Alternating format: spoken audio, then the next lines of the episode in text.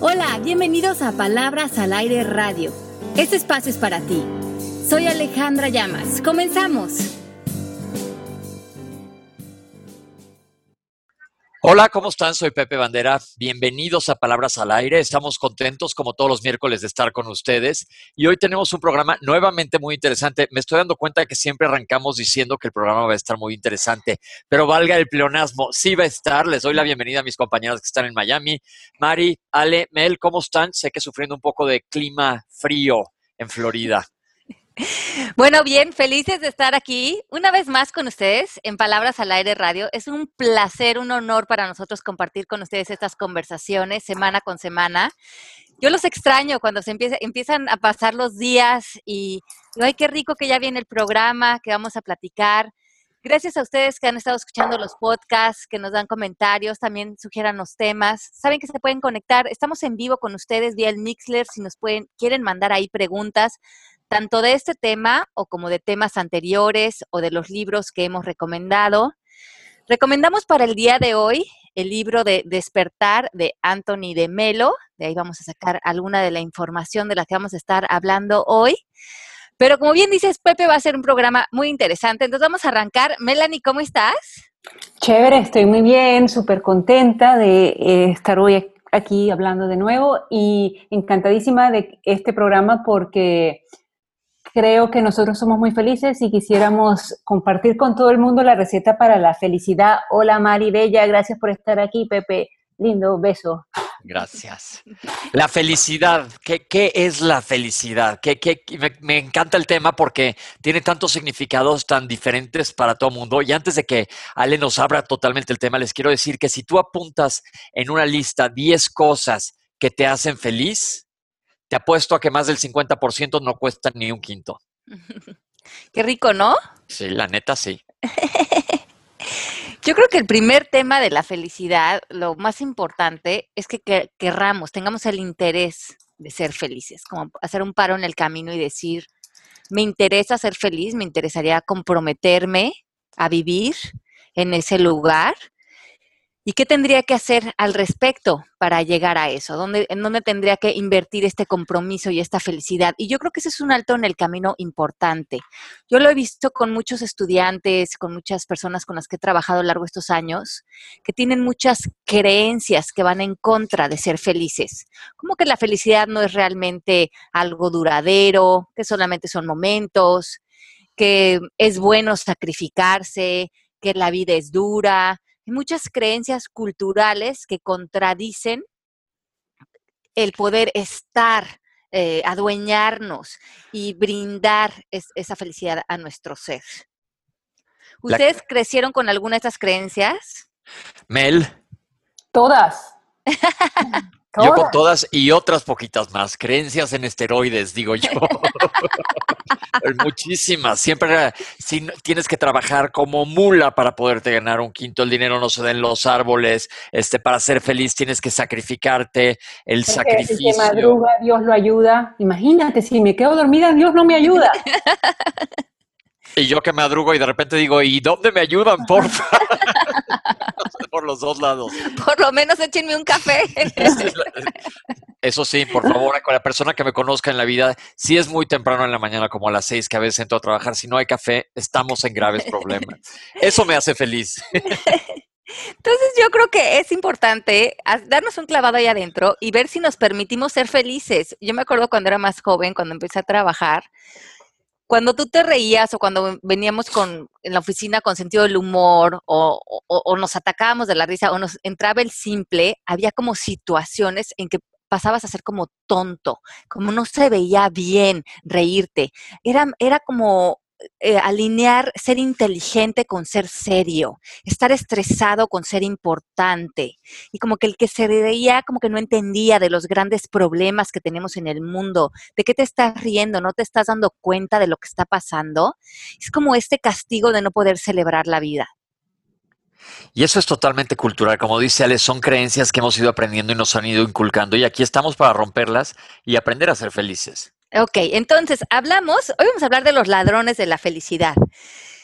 Y le quisimos poner este tema al día de hoy porque como ladrones son cosas que vamos a incluir en nuestros hábitos diarios y que no nos vamos a dar cuenta que se están llevando nuestra felicidad. A lo mejor tenemos esta gran intención de ser felices, pero no nos estamos dando cuenta qué estamos incluyendo en nuestro día a día, en nuestros hábitos, en lo que hacemos, en nuestras conversaciones, que de una manera inconsciente se van robando nuestra felicidad y en la noche acabamos enojados o tristes o decepcionados. Y en nuestra cultura hay muchos ladrones que están ahí colándose con nosotros y que hoy los vamos a poner en la luz, los vamos a ver de frente y vamos a ver de qué manera nos relacionamos con ellos desde la conciencia para que desaparezcan y podamos cumplir con este propósito de ser felices. Ale, a la hora que dices que hay ladrones, ¿implica que la felicidad es nata? no nata de la del café, sino de la leche, pero, pero que todos, o neta, sino pues que todos estamos, nacimos perfectamente con capacidad de ser felices y a lo largo de la vida vamos adquiriendo estos ladrones. Sí, exacto. Nuestro estado natural del ser humano es la felicidad y la gratitud. Y lo pueden ver en los niños. El niño cuando se desaparece de sí mismo, se involucra de una manera natural en lo que hacen sus experiencias desde la felicidad, desde el bienestar, desde la diversión, desde la aventura. Ese es el espíritu del ser humano. Pero conforme vamos creciendo y vamos entrando en la cultura que hemos desarrollado como seres humanos, nos empezamos a condicionar a una infelicidad sin ni siquiera darnos cuenta. Wow. Nos vamos condicionando a una infelicidad. Así es. Entonces, primero que nada tenemos que estar conscientes de cuál es el origen de nuestras palabras, de nuestras acciones, de qué posibilidades tenemos en cada momento y cómo esto se va filtrando en nuestros hábitos, en nuestra manera de ser, de pensar, de actuar, que nos va llenando de infelicidad, de sufrimientos y de reacciones frente al exterior. Si no ponemos, si no vemos eso, si no creamos esa conciencia, no podemos parar y proteger nuestra felicidad. Yo creo que en este programa lo que tenemos que entender es que tenemos que proteger, cuidar, amar, respetar nuestra felicidad, que no debemos regalarla, no debemos em, eh, como desperdiciarla, la tenemos, cómo la podemos cuidar, cómo podemos florecerla, cómo podemos inclusive respetarla. Ok, entonces lo primero que tenemos que hacer es darnos cuenta que es nuestra y cuidarla pues como una de las cosas más preciadas que tenemos en nuestra vida. Exacto, y es un derecho que tenemos como seres humanos. Eh, Aristóteles decía que la única obligación del ser humano es ser feliz y que finalmente todo lo que hacemos lo hacemos con el fin de la felicidad. Entonces, a lo mejor estamos con una relación de pareja o en un trabajo o queriendo adquirir algo. ¿Cuál es el fin de esto? Pues en el fondo sería porque me va a dar felicidad. ¿por qué no podemos dejar de hacer y estar y encontrar ese estado de felicidad sin tener que tomar tantas acciones? Entonces vamos a repasar siete pasos, como le gusta a Pepe, los siete pasos de la receta de cocina de los ladrones de la felicidad. Número uno, arrancamos. Arrancamos. Entonces, para proteger la felicidad, uno de los primeros ladrones que existen es ofenderte por lo que las otras personas dicen o hacen. Yo me declaro culpable. ¿Ustedes? Uf, uf. Mel está muy calladita, Mel hoy. Eh, yo, er, yo era culpable, o sea, yo me declaro culpable mucho más antes del coaching, pero después del coaching he soltado bastante. Sí, exacto. Yo creo que el coaching para eso te ayuda muchísimo. Entonces, ese es de los ladrones más grandes que existen hoy en la humanidad ser esclavo y estar a merced de otras personas, darle tu poder a otros, tener creencias de que debemos ser aceptados. Oigan esto, esta es como que la droga más grande que existe. ¿Este es el 2? No, seguimos en el 1. Como que la trampa en la que nos sometemos a darle nuestro poder a otros es porque desde chiquitos la, la cultura nos condicionó a sentir que si no éramos aceptados, amados, que si no pertenecíamos, no íbamos como a sobrevivir, no íbamos a ser suficientes. Y esto se vuelve una droga en nosotros, porque empieza toda la distorsión de cómo nos relacionamos con otros seres humanos. Empezamos a necesitar a otros para sentirnos amados, sentir que somos sentir que estamos bien como seres humanos y en el momento que necesitas a otros seres humanos, los dejas de amar. Se vale decir que cada vez que uno de los problemas de, no estar feliz es querer complacer a todo mundo. También, porque esa, esa manera de, de entrar, ese querer complacer, en realidad viene con la trampa de querer ser aceptado.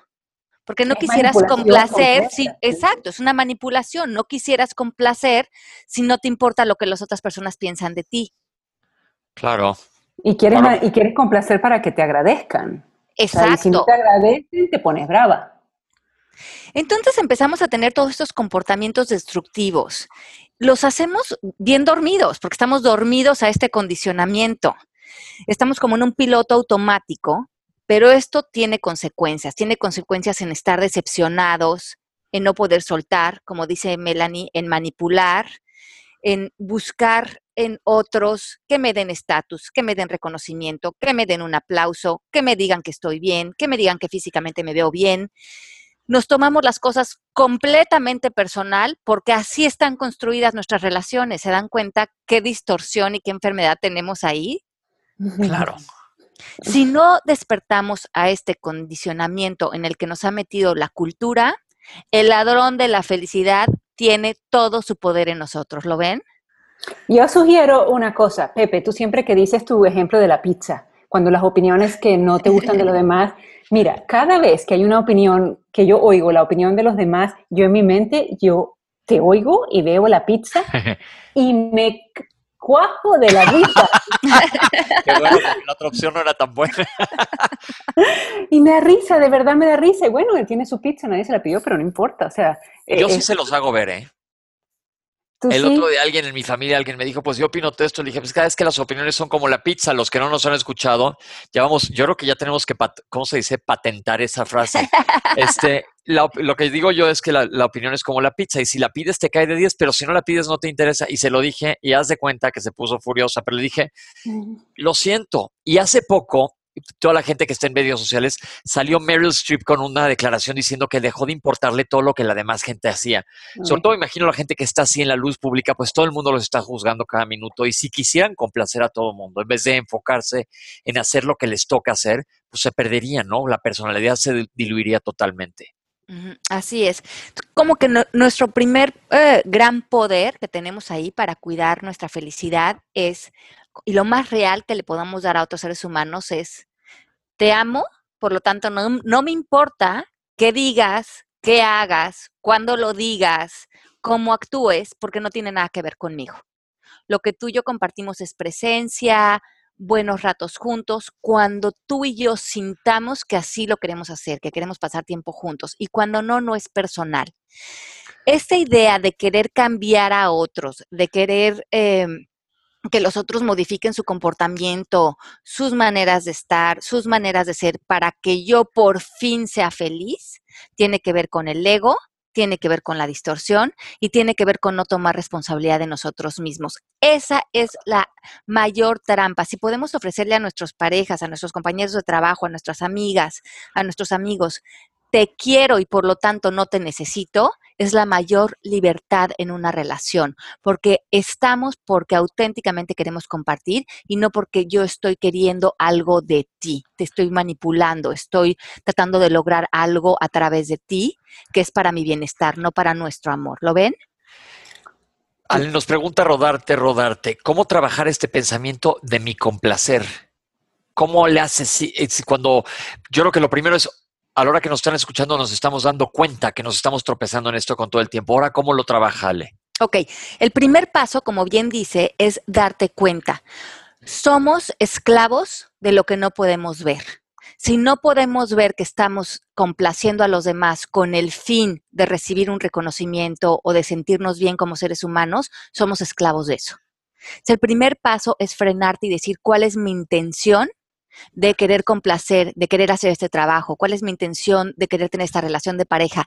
Si no somos bien honestos con nosotros mismos, somos esclavos de las consecuencias y de la cruda, un poco que eso nos va a traer a nosotros cuando estemos dando, dando y dando y cuando no sintamos ese lleno, cuando sigamos con un vacío, no poder complacernos con ese vacío, porque en realidad no estamos haciendo las cosas desde un lugar de sentirnos completos, de sentirnos llenos y de ser auténticos con nosotros mismos. Ok. Entonces, lo primero que también tenemos que hacer eh, cuando entramos en este tipo de nuevas relaciones es aprender a no tomarnos las cosas personal. Muévete al amor. Si algo te queda haciendo resonancia de lo que alguien te dice o de un insulto o de una crítica, si te hizo eco, dale gracias a esa persona porque te está poniendo en voz fuerte algo que necesitas oír acerca de ti, una creencia, algo que vienes cargando que necesitas sanar. No lo tomes personal, escúchalo y di, ah, si esto que tú me dijiste me hizo reacción, es porque yo lo creo. Lo voy a trabajar para disolverlo en mí y regresar al amor. Sí, y trabajarlo significa practicar y practicar y practicar, porque esto no se hace de, de la noche a la mañana, ¿no? Exacto. Es como estar en esa, con ese compromiso. Entonces, eh, una de las trampas que veo muy grandes en, en, ofenderte o en reaccionar frente a lo que las otras personas dicen o hacen es sentir que tenemos la razón. Y muchas veces sí la tenemos. Entonces, ahí está la trampa.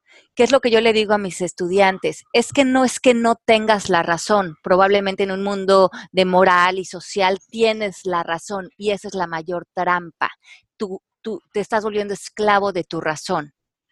Y ahí es cuando tenemos que entender es lo importante no es que tengo la razón. Lo importante es que la razón se está volviendo ese ladrón de mi felicidad. ¿Lo ven? ¿Por qué no ponemos un ejemplo? Ajá.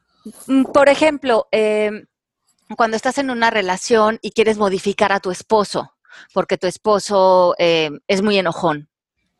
Y a lo mejor tú piensas que tu esposo debería de meterse al coaching o ir del radio, hacer cosas eh, donde él esté en un mayor bienestar y tenga mejor armonía en la casa. Probablemente tienes la razón. sí, lo he pensado casi todos los días. Exacto, lo pienso, tengo la razón, pero desde ahí yo empiezo a crear guerras internas en contra de mi esposo, ¿se dan cuenta?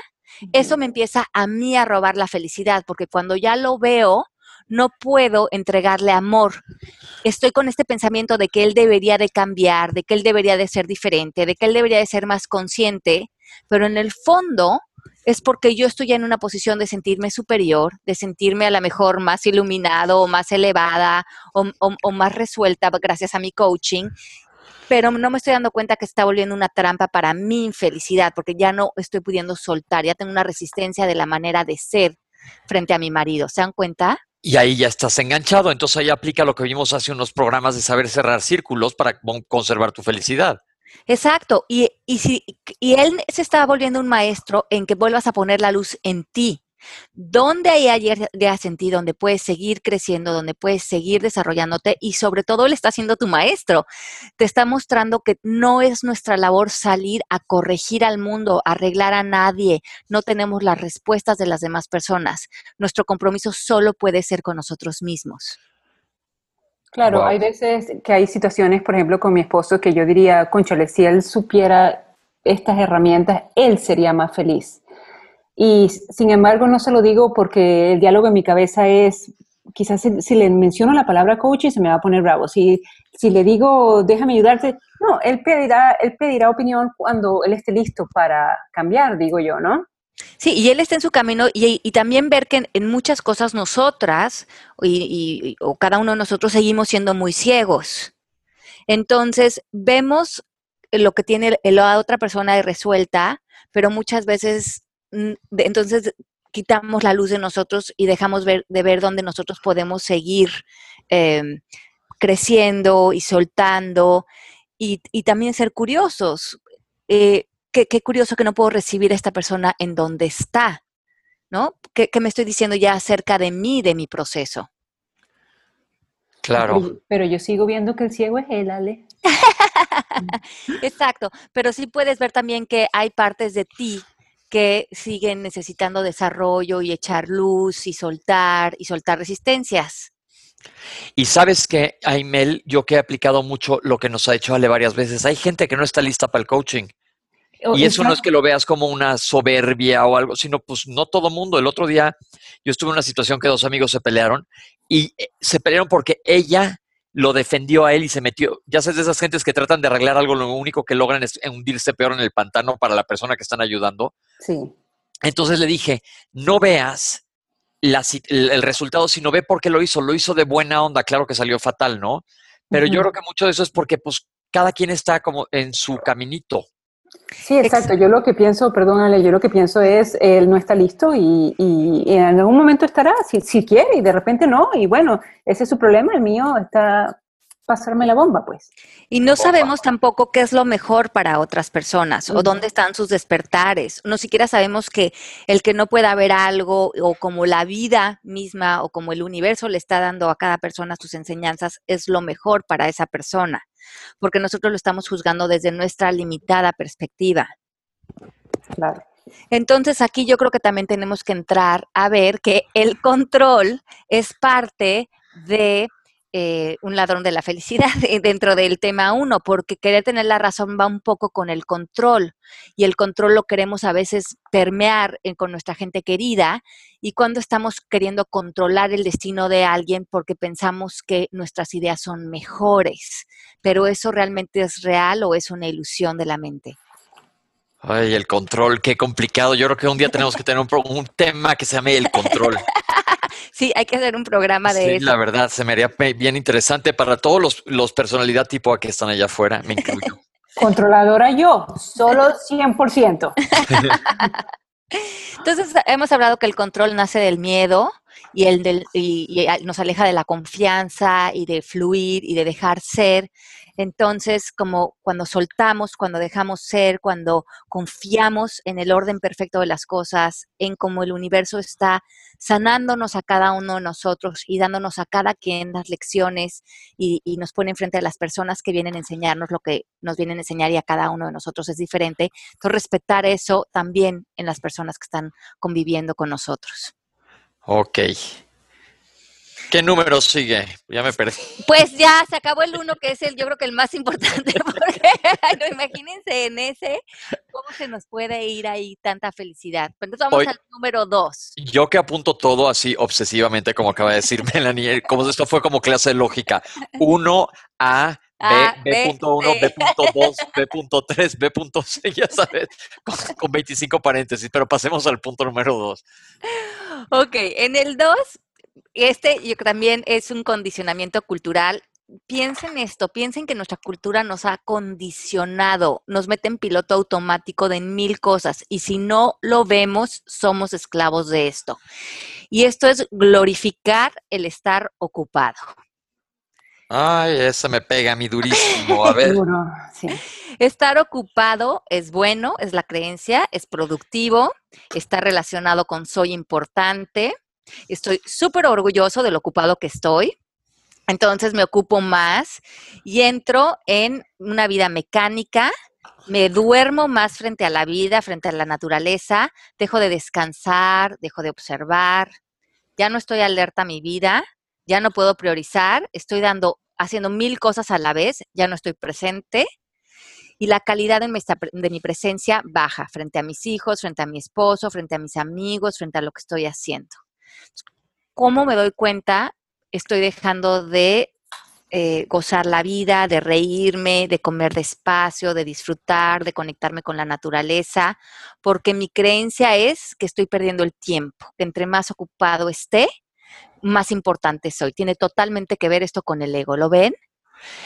Lo veo clarísimo y les voy a contar yo mi experiencia personal. Yo soy una de esas personas de las que está hablando Ale al 100%, pero gracias a Dios lo he podido modificar mucho y sí sigo siendo organizadísimo en mis listas, como la que estoy escribiendo ahorita, y en mis tiempos, pero ahora me doy mucho, mucho tiempo para mí y para echarme a rascarme los pies y a hacer lo que me dé la gana. Pero sí, Ale, yo pecaba mucho de eso, de estar ocupadísimo y a lo mejor era una manera hasta de evadir.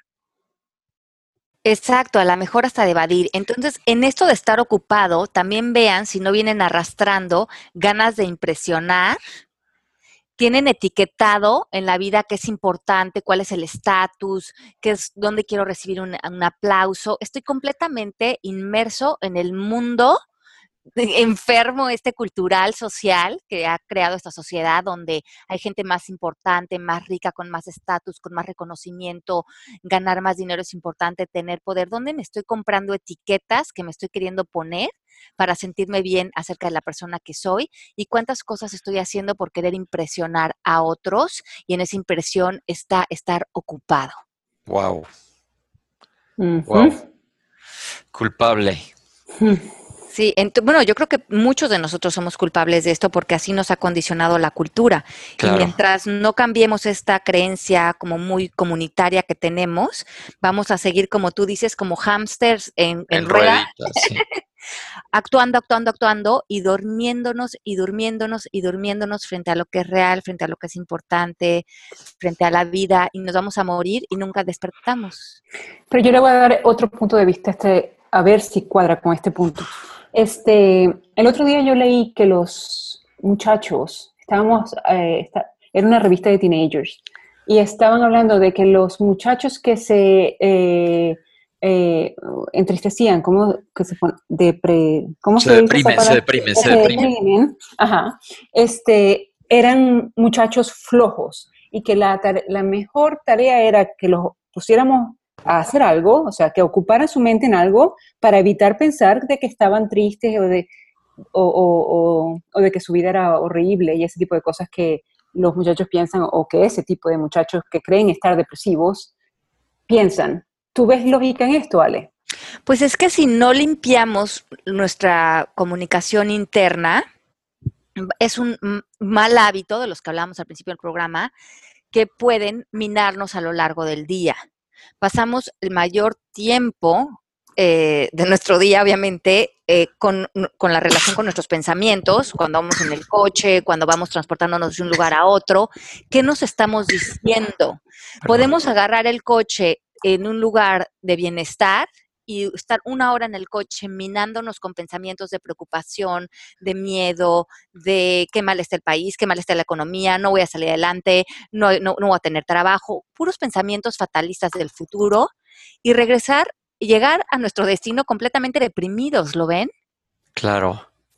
Claro, porque ahí también puede ser una manera de evadir. Yo sí digo que cuando la gente anda muy triste y deprimida, y lo comentamos en el de la depresión, se ocupen, porque es terapia ocupacional. Pero una cosa es ocuparte, pero estar distraído y estar haciendo algo productivo y otro, como dice Ale, ponerte como hámster en ruedita y que se te vaya la vida en lo que tú estás corriendo sin que te des cuenta de lo que pase a tu alrededor. Exacto, estás completamente dormido, mecanizado, condicionado y tratando de conseguir todas estas cosas que la sociedad te impuso donde se supone que ahí estaba tu felicidad. Y cuando se te volteaste, te moriste, dijiste, ¿a dónde corrí tanto? ¿Qué tanto estaba yo tratando de conseguir? Y, pero me perdí el comer con mis hijos, el ver un atardecer, el poder observar un árbol, el apreciar a alguien, el soltar el teléfono.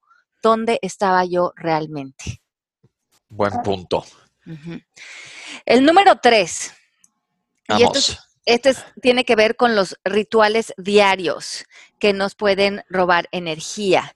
Por ejemplo, estar con personas que traen energía negativa a nosotros, comer muy rápido, lo que decíamos hace rato, tener una actitud negativa en el coche cuando estamos solos, cómo va nuestra red de pensamientos, em, estar preocupados constantemente por el futuro y alejarnos de libros, de audios, de rituales que nos traigan bienestar, tomar té, prender una vela, hacer yoga. ¿Dónde está nuestra conversación? ¿Criticamos o alentamos a otros a salir adelante? ¿Qué hacemos con nuestro día a día? ¿Tenemos hábitos que nos traen diversión? ¿Hacemos algo especial cada día como para celebrar el día, para cerrar el día con bienestar? ¿O acabamos el día diciendo, uff, un día más como que fuimos a la guerra y acabamos minados. ¿Dónde estamos celebrando la vida o volviendo la vida una tarea? Eso es actitud, ¿no, Ale? ¿No crees? Este, ¿Cómo te levantas? De repente dices, hijo, le cuesta un trabajo y eso sin ni modo a todos nos cuesta, pero ya que lo lograste, todo depende de cómo arranques tu día y cómo lo termines, en dónde estás parado. Y tiene que ver con eso que dices, Pepe. Hay que hacer pequeños rituales todos los días. ¿Cuál va a ser mi ritual de diversión todos los días? No me voy a dormir hasta que no me haya divertido haciendo algo. Le hablé a la amiga con la que me muero de la risa, eh, me fui al cine. ¿Qué hice hoy como para decirle a la vida gracias? Gracias por un día más. Hoy no se me, no se me fue sin celebrarlo. Claro, ¿en qué pude reír hoy? ¿En qué me la pasé bomba? Exacto, ¿en qué me la pasé bomba?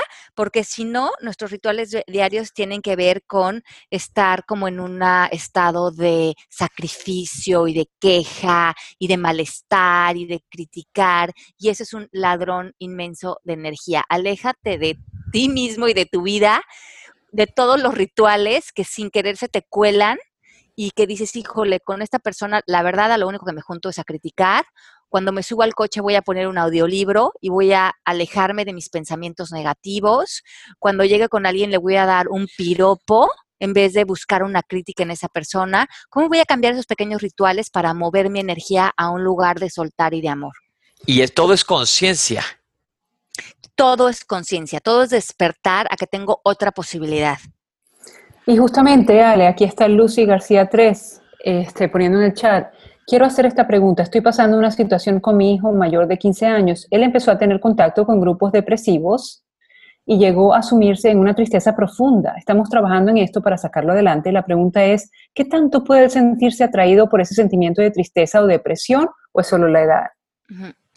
Bueno, pues esto tendría que eh, él eh, contestarlo porque es una... Eh, solamente como que él puede hacer esta introspección frente a sí mismo y ver realmente qué es lo que está sucediendo con él. Pero lo que sí creo es que muchas veces los procesos de depresión o de tristeza o de crisis, como decimos en coaching, son maestros. A veces tenemos que tocar fondo en algo para poder despertar. A veces el sufrir, el sufrir mucho, nos harta a tal nivel que decidimos algo diferente para nosotros. Muchas veces vemos en coaching que en el pasado, si todos ustedes visitan su pasado, yo les pregunto cuándo han tenido sus grandes despertares. Y probablemente no han sido tirados en la playa tomándose una cerveza. No. Sino cuando han tenido crisis, bajones o depresiones, cuando tocamos fondo es muchas veces cuando podemos resurgir desde una nueva conciencia, desde un nuevo planteamiento y entonces permitir que las personas toquen su fondo para poder aprender, a poder a replantearse, para poder ver sus fuerzas también es importante. Siempre, yo acuérdense que hemos comentado que muchas veces los regalos de la vida vienen en envolturas no agradables.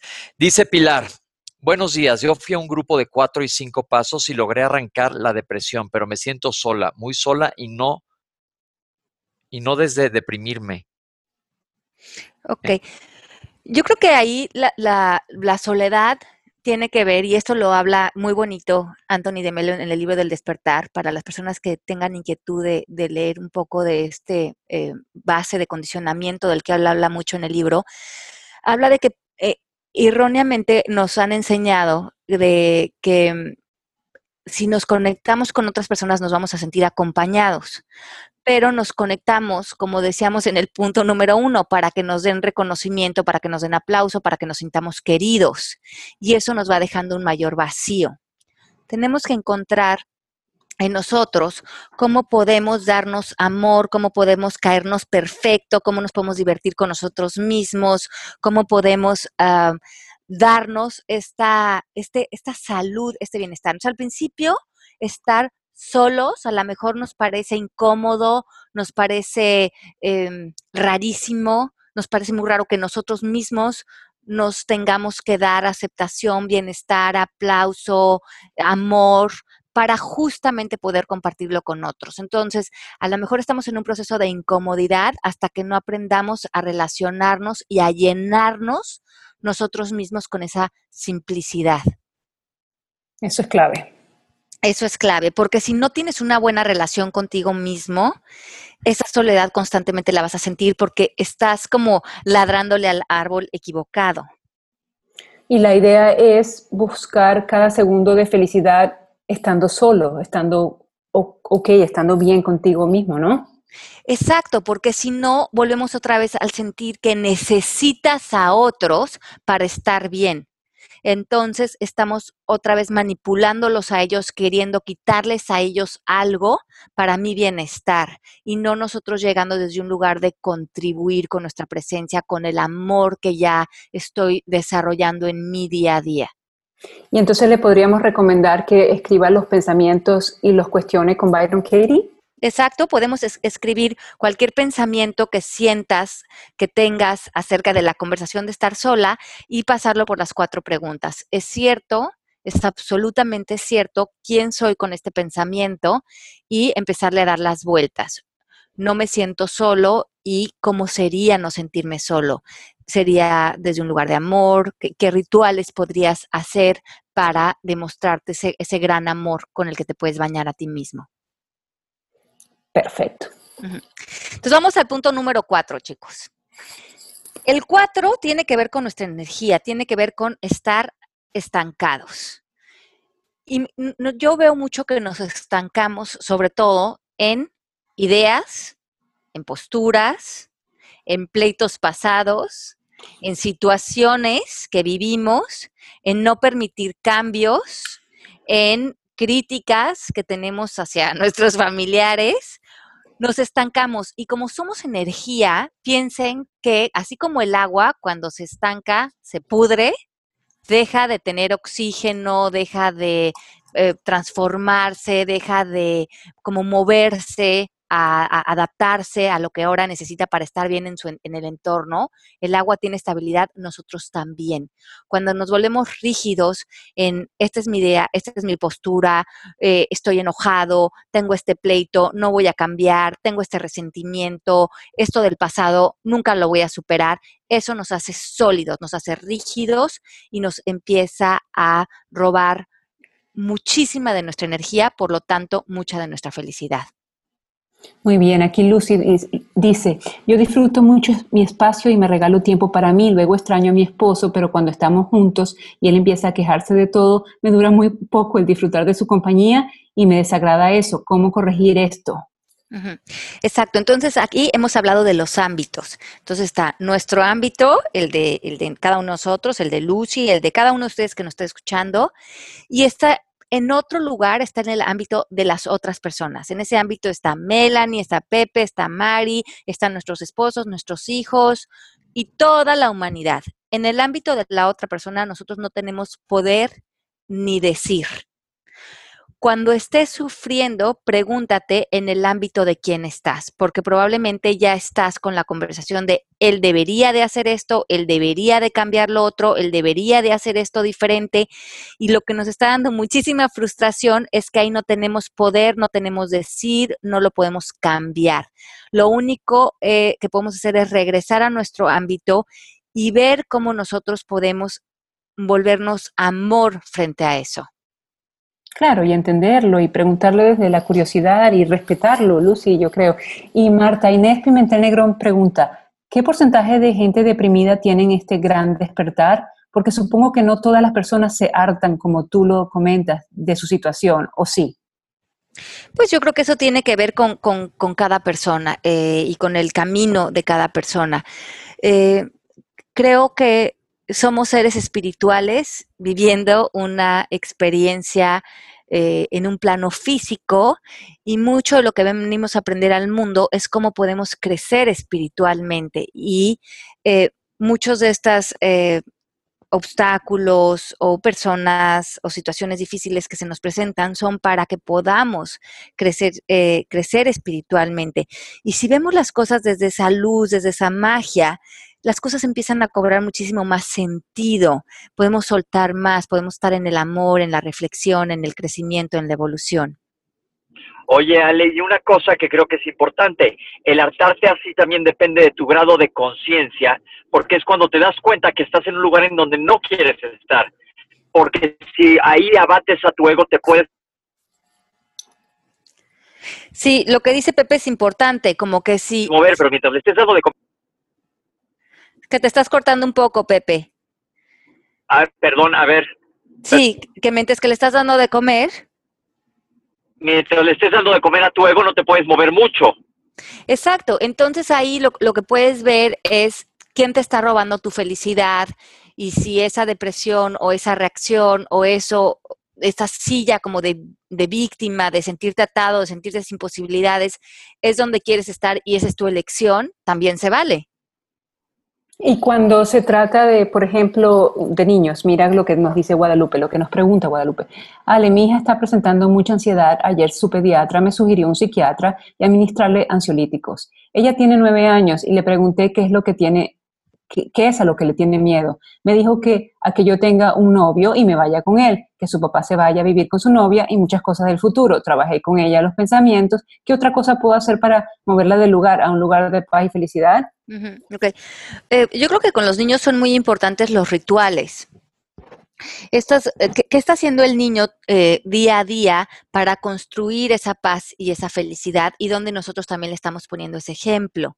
Muchas técnicas eh, que nos ayudan a los grandes también les ayudan a los niños. Las clases de yoga, la meditación, la música, obviamente apagar los noticieros, apagar cualquier conversación de negatividad que hay en nosotros, vacaciones, fines de semana de descanso, cosas que lleguen, lleven al espíritu todo lo que nos dé confianza y amor por la vida, enseñárselos con el ejemplo a los niños y a lo mejor incluirles rituales en su día para que puedan cultivar esto.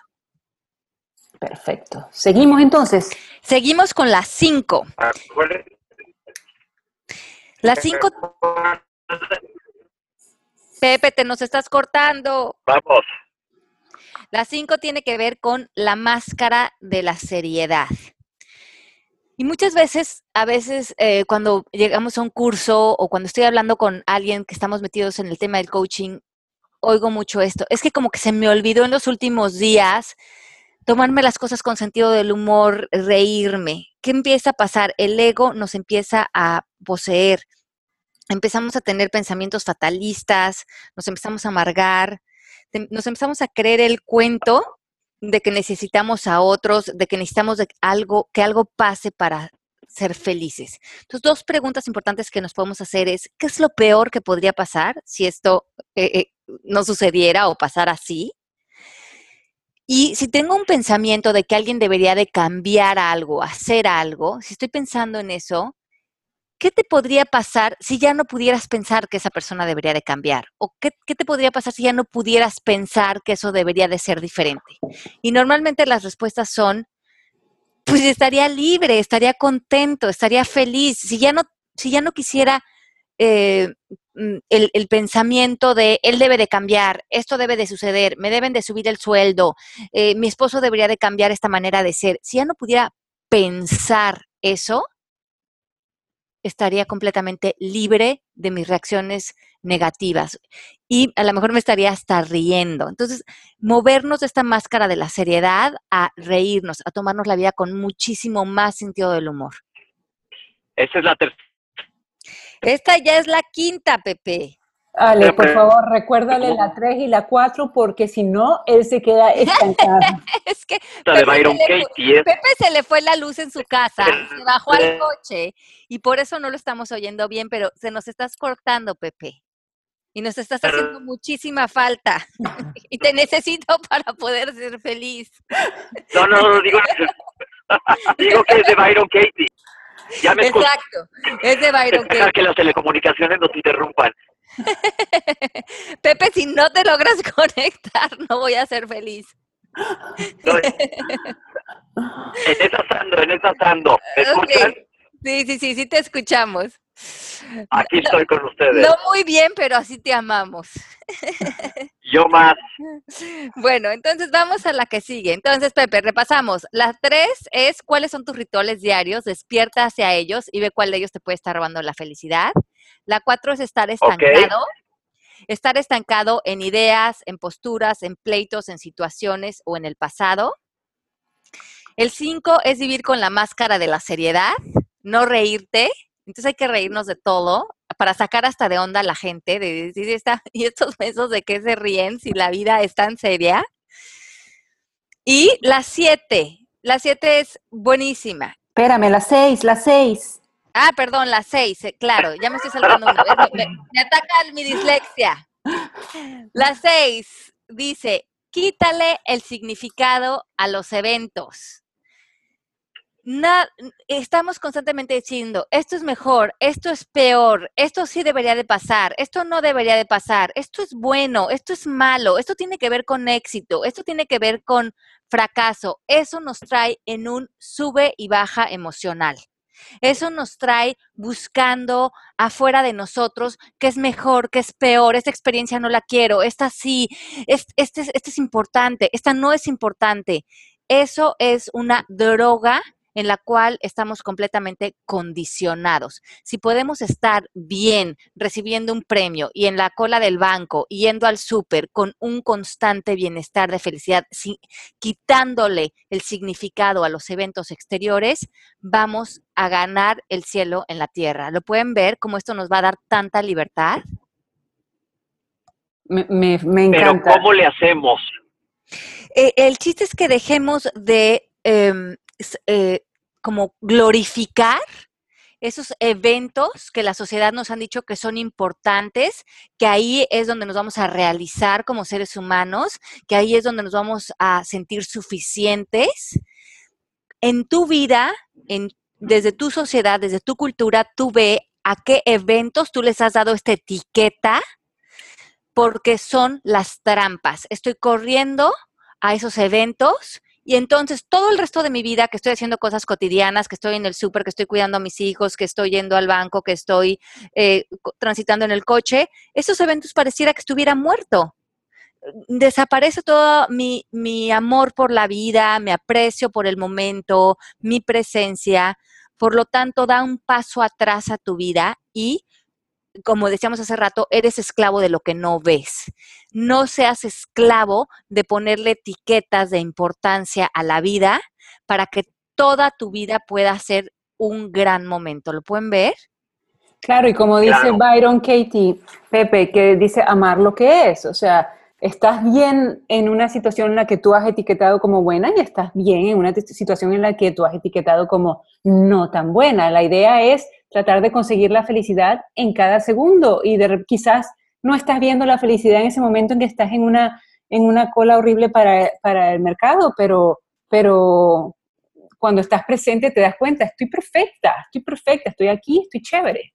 Exacto. Y si no. ¿cuántos momentos de la vida desperdiciamos en no vivir?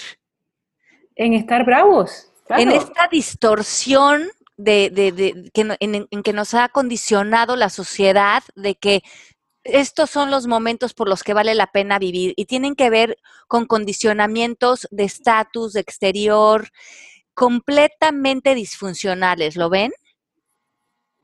Lo veo perfecto. Además, cuando tienes esa conquista Y en el sobre exterior, todo, te ganas ese... Sí, Pepe.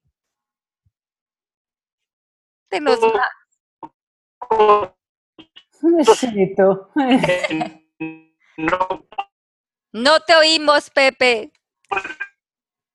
Y- la mayor trampa de esto, Pepe, ahorita te conectas, es que modificar. sí, ajá, que cuando, que cuando te ganas el premio, ponte tú este por el que has estado trabajando tanto tiempo, después lo que te viene es como una gran cruda, una gran depresión, porque por fin conseguiste esto que el exterior te dijo que te iba a hacer tan feliz, y cuando no hubo esa felicidad del espíritu o fue tan un chispazo, después nos quedamos viendo a lo lejos esa próxima meta para poder volver a ser felices.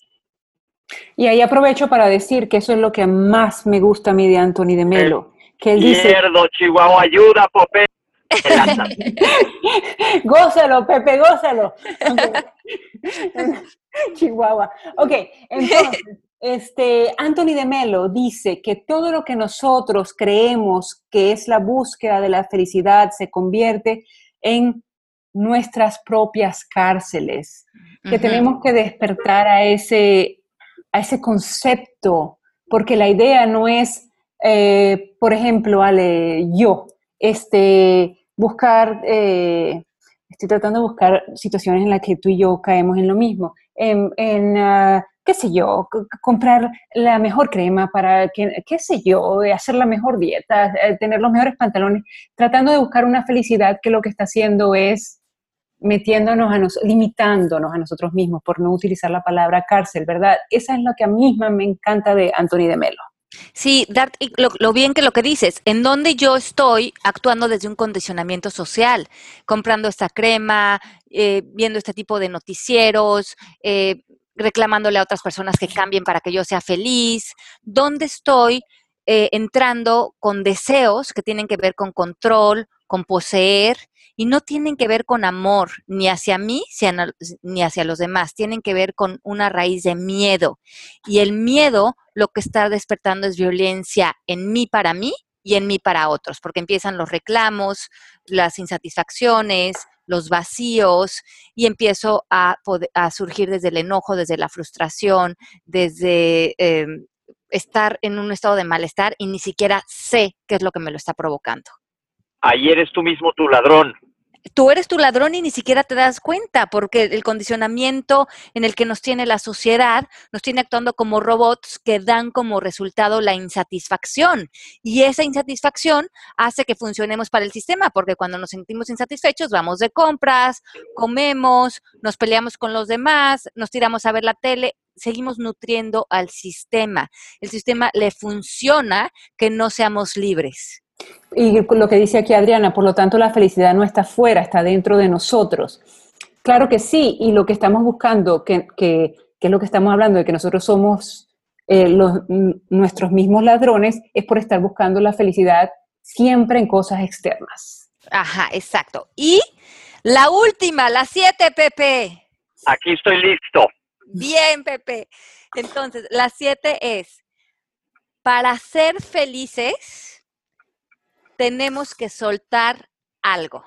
Si no estamos siendo felices, nos ha condicionado este ladrón en pensar que tenemos que sumar algo. Si tú por fin cambias, yo voy a ser feliz. Si consigo esto, voy a ser feliz. Creemos que estamos mal con la ecuación. Creemos que el sumar algo a nuestras vidas nos va a dar felicidad. Y es al revés. ¿Qué tienes que soltar hoy para poder ser feliz? La felicidad va de la mano de soltar y no de adquirirlo, ¿ven? Ojo con eso, porque yo creo que el ego ahí está amarrado a la creencia que tengas asociada a esto. Exacto. Entonces, ¿qué postura tengo que soltar? ¿Qué pensamiento tengo que soltar? ¿Qué pleito tengo que soltar? Si no estamos pidiendo ser felices hoy, hay algo que estamos teniendo que soltar, que dejar ir, no que sumar. Y entonces la felicidad ya está a- ahí con nosotros sin ni siquiera tenernos que mover del lugar. Yo me pongo a pensar que soltar y, y, eh, dame ejemplos, Ale. Bueno, ¿ya te estás, te sientes feliz ahorita, Melanie? Totalmente 100%, Ale. Creo que tienes tres años soltando.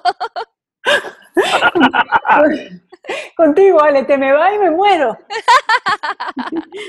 Ajá, sí, sí, tengo tres años trabajando. Qué este- rico, qué rico tener gente alrededor de tu vida que no te quiera dar la razón, que te quiera confrontar, que se sienta contigo a comer y que te digan qué tienes que soltar. ¿Dónde te estás atorando? ¿Dónde hay una ilusión en tu mente? ¿Cuál es esa postura que te, que te está manteniendo fuera de la felicidad? Y esa creo que es la amistad que tenemos Melanie y yo, que somos tan amigas además de estar compartiendo este proyecto juntas. Ahorita, de hecho, terminando, nos vamos a ir a comer con nuestro grupo de amigas y todas estamos comprometidas con el coaching y nuestra amistad se ha vuelto de confrontarnos desde un lugar de amor. A ver, no, no, no, no, no, eso que estás pensando no es cierto. Comprométete a ser feliz, suelta eso, ahí no hay ganancias. Qué rico que nuestras conversaciones se vuelvan acerca de quitarnos los velos que nos pueden encarcelar y que somos a veces tan ciegos de nosotros mismos y cómo nos necesitamos unos a otros para inspirarnos y para que se nos revele la felicidad que ya está ahí. Claro, y Y trabajar. lo que está padrísimo ahí es, como dices, tener a alguien que te lo diga y no tomárselo a mal. Sí, exacto, tener, bajar la cabeza y decir, sí, sí, mi compromiso sí es con la felicidad, ayúdame a ver qué tengo que eliminar para poder estar naturalmente en ese lugar. ¿Tú tienes a alguien así que le puedas preguntar, Pepe, aparte de Ale y de mí, por supuesto, y de Mari. Sí, yo soy súper preguntador y digo, ¿en qué le estoy en qué le estoy echando a perder siempre? o me trato de cuestionar y que la gente sí me lo diga. Y yo trato también de decirlo a la gente. Muchas veces no, no te lo toman a bien, pero bueno, los que son verdaderamente tus amigos sí te van a entender y se los agradeces. Yo les quiero contar que este fin de semana le pegué una patadota al ego y quedé contentísimo porque me encontré con alguien, bueno, más bien supe que alguien que hacía mucho que no veía o no sabía nada de esta persona estaba en México y dije, qué mala onda que no me habló, qué poca, ya sabes, todo el rollo. Y me di cuenta que el único que estaba ahí haciendo berrinche era mi ego. Y dije, pues le voy a llamar yo y la pasamos genial. ah, qué rico, no te lo tomaste personal y abriste una nueva posibilidad. Y estuvo bomba. Qué buena onda. Qué rico. Pues hemos casi llegado ya al, final de nuestro programa.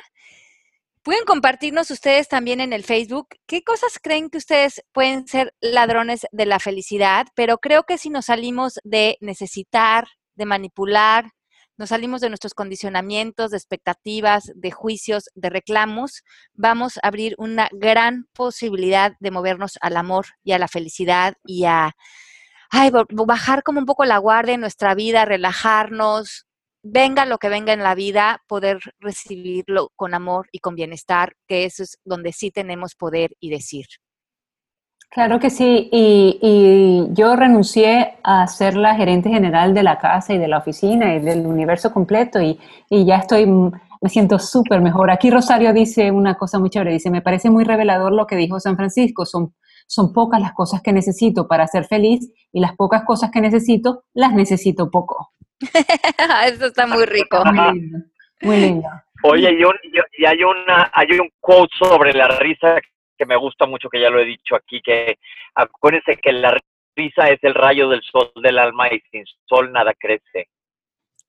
Eh, mira qué bonito. Sí, la risa es el rayo del sol del alma y sin sol nada crece.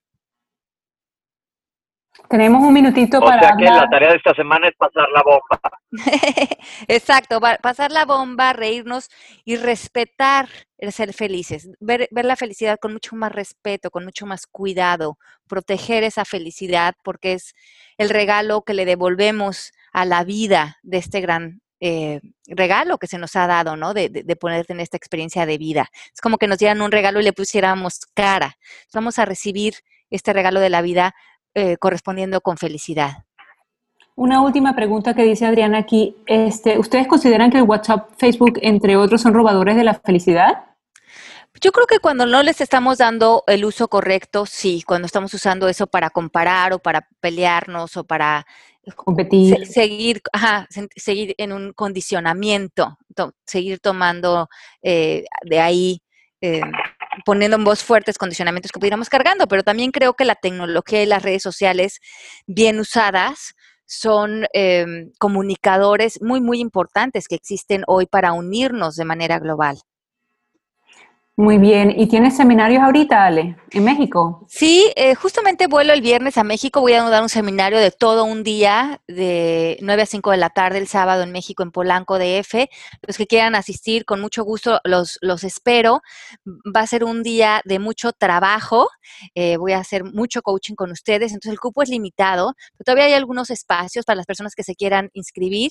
Eh, las inscripciones son con Mónica y su mail es mónica.mmkcoach coaching.com para más información. Eh, vuelo exclusivamente para este, eh, eh, el último seminario que voy a dar ya este año. Este solamente lo hago una vez al año en México. Trabajo de manera intensiva con ustedes, mucho coaching para hacer una gran limpieza y terminar bien este año. Entonces los espero a las personas que estén interesadas. Ahí inscripciones con Mónica. Ah, pues muchas gracias, esta bomba. Y ahora sí, ya saben la tarea todos de esta semana. Y no se olviden sintonizarnos y recomendarnos porque pueden escuchar el programa, aunque no sea en este horario, los podcasts. Nos ha ido súper bien y estamos como changos con manzana de contentos. Sí, estamos muy contentos. Acuérdense que nos pueden escuchar eh, vía el SoundCloud, eh, bajo palabras al aire. Ahí están todos los podcasts anteriores. Y em, también se pueden meter a nuestra página, palabrasalaireradio.com para escuchar todos los podcasts que ya hemos eh, venido grabando a lo largo del año y que están cargados de mucha información y que vamos construyendo con ustedes esta gran conversación que creo que nos nutre a todos. Claro que sí, y agradecer y agradecer y agradecer. Y agradecer y agradecer y les mando muchos besos que los amo a todos. Beso grande. Nos vemos la próxima semana. Sí, día de semana de Thanksgiving aquí en, los Estados Unidos. Entonces agradecer y agradecer, Melanie. Exacto, ya empecé hace, hace tiempo. tengo tres años agradeciendo. qué rico, qué rico. Un beso. Un beso. Nos queremos. Gracias por escucharnos. Esto fue Palabras al Aire Radio con Alejandra Llamas. Te esperamos en vivo la próxima semana.